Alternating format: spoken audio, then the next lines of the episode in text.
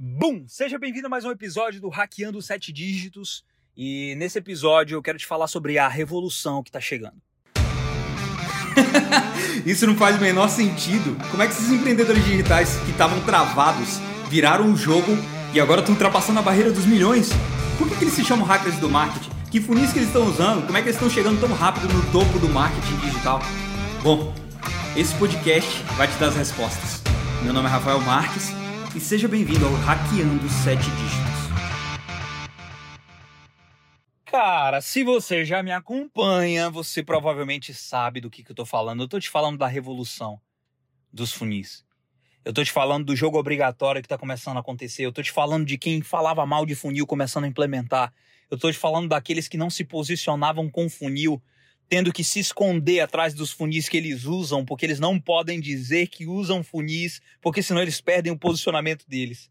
E eu do lado de cá tô assistindo tudo isso acontecer e eu já avisava isso pra galera há bastante tempo. Eu espero que você tenha me ouvido desde quando eu comecei a falar sobre isso. Eu espero que você tenha implementado, começado a implementar funis, porque provavelmente o teu caminho agora está muito mais rápido, mais simples e mais fácil do que para a maior parte dessas pessoas. É, a gente teve uma mudança muito grande em 2021 de custo de tráfego. A gente teve anúncios ficando mais caros, leads ficando mais caros, taxa de conversão caindo, o jogo inteiro mudando, gente se virando nos 30. A gente teve uma queda enorme de pessoas anunciando porque a galera não conseguiu manter o custo do tráfego. É, o jogo mudando completamente, ficando bem mais é, profissional. E a gente já esperava, porque por muito tempo isso foi uma previsão. A gente olhava para o mercado americano e a gente já via os americanos olhando lá pagando 20 dólares num lead. 12 dólares num lead. Que era surreal. E há, há quatro anos atrás já ouvia falar: um dia no Brasil vai ficar caro. Depois, de novo, três anos, um dia no Brasil vai ficar caro. Depois, um dia no Brasil vai ficar caro. Depois, um dia no Brasil vai ficar caro. E, eu, e a gente achava que era só uma piada que ia acontecer lá para frente, mas esse dia chegou. Esse dia chegou, chegou para muita gente, chegou para muitos mercados. Ainda tem nichos é, que estão tendo o custo do tráfego ainda mais barato, tem nicho com clique ainda abaixo de um real. Ainda tem nichos em que isso acontece, mas tem vários nichos em que não, em que já está mais caro, já está mais complicado e vocês precisam se ligar. É, ao mesmo tempo, no período dessa mudança, eu tive uma grande resistência para para mudar meu modelo de negócio, porque uma coisa é você contar história de que um dia os primeiros produtos, seus tripwires ou alguma coisa assim, produto barato que você tem de entrada, eles não iam dar ROI, você ia lucrar só com as próximas vendas, um dia. Mas falar na teoria é bonito. Agora, quando começou a acontecer e eu comecei a ter que ter produtos na frente rodando, em que todos os dias investia 3.500, voltava 3.500. Investia 10 mil reais, voltava 10 mil reais. Investia 18 mil, voltava 18 mil. Investia 5 mil, voltava 5 mil. Não é uma coisa legal de ver. É meio estranho, sabe? Óbvio que ao mesmo tempo estavam acontecendo as vendas dos upsells, as vendas dos próximos funis, a venda dos back-ends, as vendas do high ticket. Então, é, tinha lucro, muito lucro acontecendo todos esses dias. Mas é estranho olhar para os seus fronts e você não vê. É, você não vê lucro, sabe? Você não vê lucro entrando, porque desde que eu comecei no marketing digital, lá em 2014, todo o dinheiro que a gente colocava retornava com lucro. A gente botava mil reais, voltava quatro, voltava três a vida inteira foi assim até o momento onde tudo mudou no ano passado. E eu confesso para vocês que eu passei uns três meses, eu gastei 270 mil reais em testes, tá? Eu, eu passei os três meses testando e tentando tentando achar uma forma de fazer os fronts funcionarem. Primeiro foi a tendência do que todo mundo fez de tentar rebolar mais uns anúncios. Fazer quase que TikTok. Dançar para conseguir fazer o custo por clique ficar mais barato. Mas não adianta. Ele fica mais barato uma semana. Depois de uma semana tá caro de novo. Adivinha por quê? Porque tá todo mundo dançando.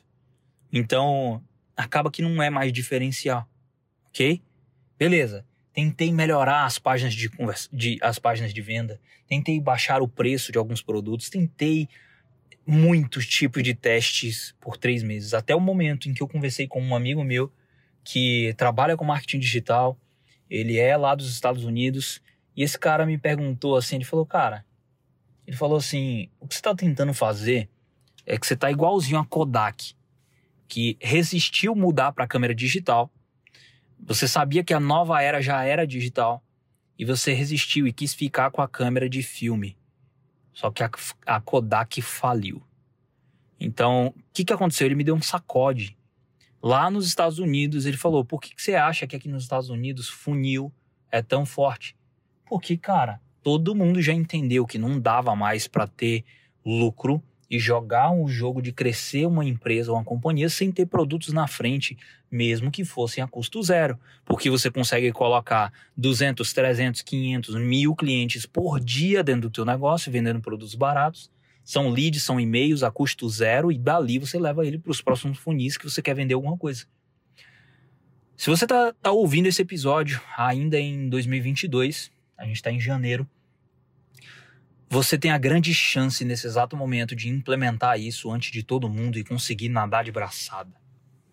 Eu acredito ainda que, como brasileiro bastante teimoso, eu acho que até 2023, provavelmente, 2023 provavelmente seja o momento onde ninguém mais vai conseguir atuar no marketing digital sem usar funil. Eu acho que pelos próximos dois anos os brasileiros ainda vão dar os jeitinhos, como deram sempre. Ah, vamos impulsionar conteúdo, pegar todo mundo que viu 95% dos meus vídeos e aí a gente aí vai ficar barato o clique, a gente leva para a página. Vamos achar um jeito de um criativo que funciona muito aqui que o clique vai ficar barato. Então, eu acho que o brasileiro ele vai resistir ainda e ele vai criar formas na frente de fazer essas vendas ainda, mas eles não entenderam ainda o que está acontecendo aqui no meu negócio, no negócio de vários mentorados a gente está jogando o jogo de todo o faturamento que a gente tinha virar lucro puro. A gente está jogando um jogo de. Sabe o que é você vender? Ah, Rafa, quanto eu vendia antes? Você vendia 500 mil, imagina. Beleza, só que antes desses 500 mil, 300 era lucro. Depois tinha que pagar funcionário, pagar todas essas coisas. Ah, hoje, aqueles mesmos 500 mil pode ser 500 mil de lucro a cada mês. Então, uma terrível coisa que veio e que aconteceu pra gente aqui no Brasil, que foi essa mudança. ai, ai, ela foi a maior bênção que já aconteceu na história até hoje, porque ela transformou o faturamento que todo mundo tinha em lucro puro quando você entende o jogo dos funis. Cara, se liga, participa dessa revolução, entende como é que você pode é, implementar isso no seu negócio e vem comigo, porque todo mundo que faz outras coisas está jogando o jogo do funil. Quem ensina lançamento, na verdade, tem funil. Ele tem um lançamento, que depois tem uma mentoria, que depois tem outro produto, então estou vendendo mais vezes para o mesmo cliente. É um grande funilzão, onde o primeiro produto só paga para ter gente dentro da empresa, onde eles saem comprando as outras coisas e vira tudo lucro puro. Quem é posicionado como perpétuo também tem funil. Quem é posicionado como assinatura também é funil. Todo mundo está jogando o jogo do funil. Ninguém mais está atuando só com um produto. Se você quiser entender como é que a gente implementa isso para você, acessa hackersdomarketing.com/mentoria ou procura sobre a minha mentoria nas mídias sociais. Eu posso te ajudar. Só vem comigo, não enrola, não demora e deixa eu te ajudar nesse processo, tá? Vem mais rápido que você puder, porque ou você começa a implementar isso agora, ou você tá fora do jogo muito em breve. Fechou?